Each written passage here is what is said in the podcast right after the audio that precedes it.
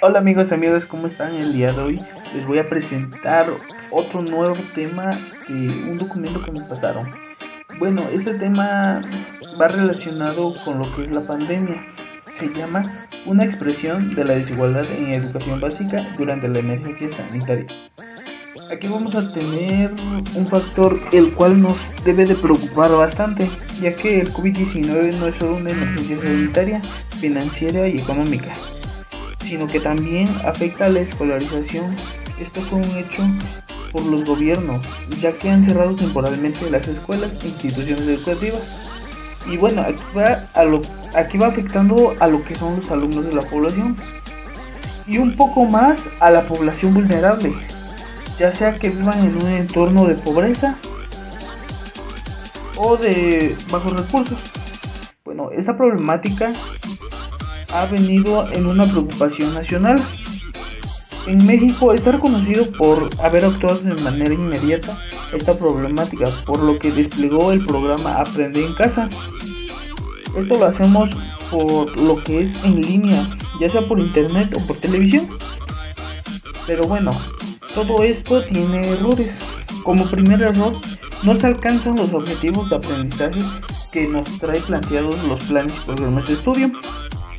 Y bueno, se crea una cara de comparación a las desigualdades sociales, económicas y culturales, ya que por lo visto la INAGI creó una encuesta por lo que le votó de resultados que el 73.1% de los habitantes del país han son usuarios de Internet en zonas urbanas, pero en zonas rurales solo el 40.6% tiene ese acceso a Internet y los estados de los hogares más desfavorecidos con respecto, respecto al acceso a Internet son Chiapas, Oaxaca, Tlaxcala, Guerrero y Veracruz.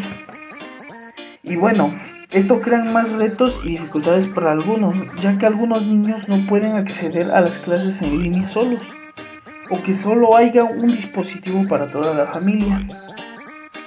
Y bueno, por otro lado, los maestros, igual manera, la mayoría de ellos no están capacitados para dar clases a distancia, por lo que afecta bastante.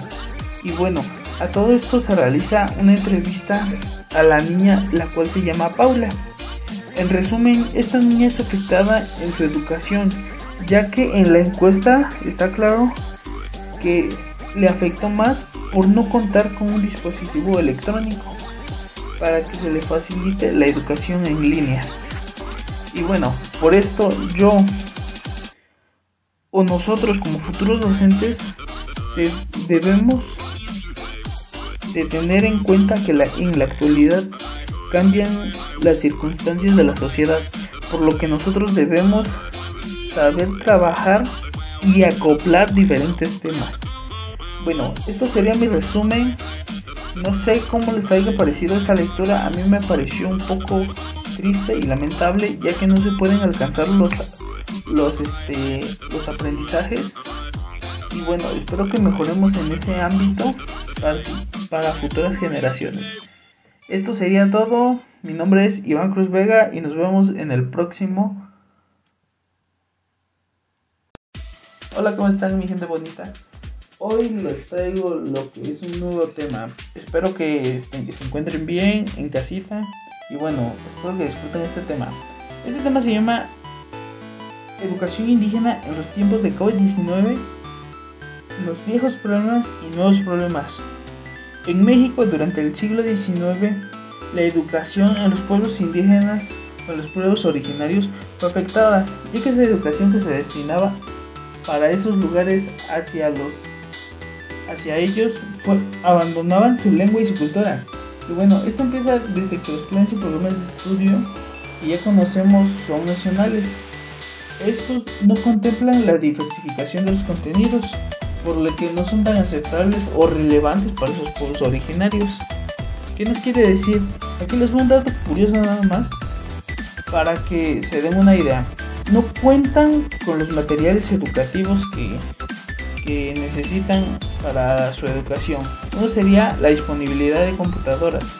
Según la UNICEF, hay al menos una computadora en un 47% de las primarias generales, por lo que solo el 24.3% de las primarias cuentan con acceso a Internet.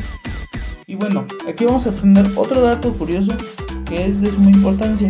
Las escuelas las podemos clasificar por generales, que son aquellas que para las que referente identitario de la educación básica operan fundamentalmente aunque también son grandes problemas.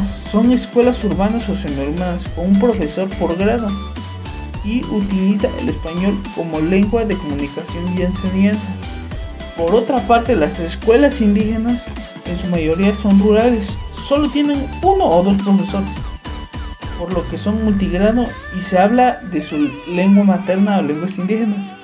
Y de ahí que el racismo estructural se reproduzca.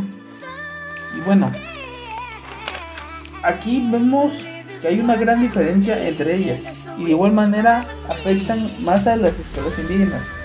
Mencionado esto, el programa Aprende en Casa, que fue aventado en 2019 me parece, eh, tiene pocas y nulas oportunidades o posibilidades de surtir efecto en las comunidades indígenas, ya que es necesario contar con los medios necesarios, ya sea televisión, celular, internet. Esto no solo eso es el programa, sino que ocupan solo la lengua básica que es el español. Por lo que es imposible que los alumnos que ocupan solo su lengua materna aprendan sobre este programa.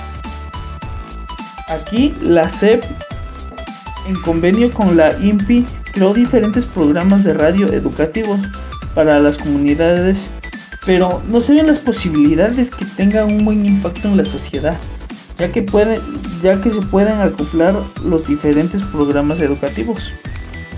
Y bueno, dado esto, la INEA ha creado diferentes guías para los alumnos en instancias de educación indígena, mientras que los maestros de esas áreas han implementado diversas estrategias para estar en contacto con sus alumnos, ya sea llevar guías a casa, pegar tareas en las bardas de la institución.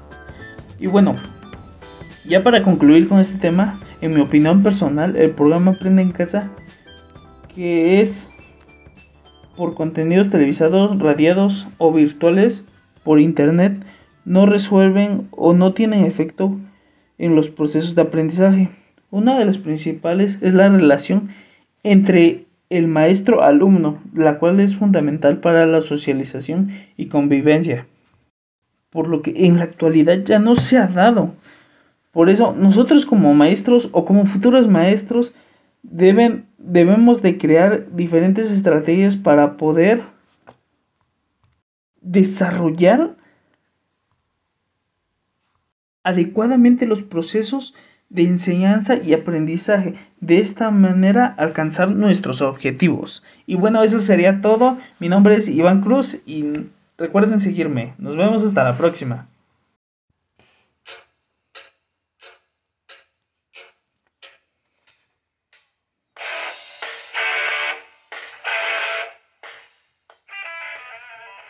Hola, ¿qué tal amigos y amigas? Hoy les traigo otro nuevo tema este nuevo tema se llama Los nuevos comienzos y la educación, reflexiones desde el confinamiento. Y bueno, aquí lo que les vamos a mostrar es que durante esta pandemia ha habido muchas muertes en cada una de las familias, por lo que esto del COVID-19 no tiene piedad para ninguna persona. O sea que no tiene, no tiene diferencia entre viejos y nuevos o jóvenes que diga, ricos o pobres, ya sea hombre o sea mujer. Esta enfermedad afectó a toda la sociedad, dándonos muchas bajas. Pero debemos de estar conscientes que en el transcurso del tiempo hemos pasado por diferentes obstáculos, o sea, más enfermedades. Y bueno, como dijo Berson, como dijo Berson, el universo dura cuando más profundicemos en la naturaleza del tiempo tanto más comprendamos que duración significa invención, creación de formas, elaboración continua de, los, de lo absolutamente nuevo. Se debe de crear una educación en la cual esté apta para la actualidad en la que nosotros, en la que, en la que ya estamos, pues. Ya que en la educación podemos crear diferentes y nuevos comienzos, los cuales van sobresaliendo a los anteriores. Esto va haciendo un cambio en el gobierno, tanto político, social y económico. Esto de educar no solo se necesita dinero, la educación requiere trabajo, pasión, dedicación y compromiso. En esta educación de los nuevos comienzos de, la, de los comprometidos deben de estar comprometidos con la humanidad, los cuales piensen en la vida, de lo que sueñan con un nuevo mundo, donde se rompan, se distorsionen y se eviten diferentes acciones las cuales afecten a la sociedad. Aquí nos menciona que para tener un buen comienzo de reconciliarnos con la lógica de lo viviente. De esta manera, a lo que quiere llegar a decir es que estudiemos la biología, interacciones y cómo podamos enfrentar cualquier situación en la actualidad. De esta manera podríamos decir o, se o podremos accionar contra lo que es el virus. Y bueno, yo aquí les voy a dejar con una frase que dijo Fijo Berardi en los cuadernos de la peste. Lo que no ha podido hacer la voluntad política, podría hacerlo la pandemia mutágena del virus. ¿Qué nos quiere decir esto? Que gracias al virus se ha visto diferentes acciones por la sociedad que, que los políticos o la política no pueden resolver. Y bueno, esto hasta acá concluye. Espero que les haya gustado. Y bueno, nos vemos en el próximo capítulo. Dios.